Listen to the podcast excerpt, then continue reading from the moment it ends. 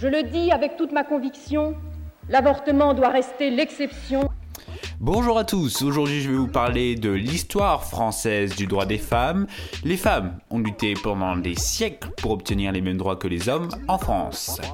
Au XVIIIe siècle, les femmes ont commencé à s'organiser pour revendiquer l'égalité des sexes. Les femmes savantes, un groupe de femmes érudites, ont réclamé l'éducation pour les femmes et ont appelé à la fin de l'oppression des femmes dans la société.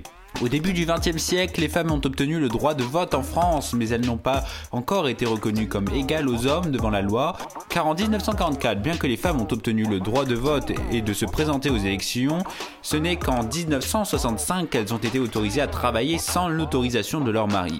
En 1970, la loi de Neuville a légalisé la contraception en France, offrant aux femmes un contrôle accru sur leur propre vie et leur propre corps. En 1975, la loi Veille a légalisé l'avortement, une avancée importante pour les droits reproductifs des femmes. Depuis lors, les femmes ont continué à lutter pour l'égalité en France, exigeant l'égalité salariale, l'accès à l'éducation et aux soins de santé ainsi que la représentation politique.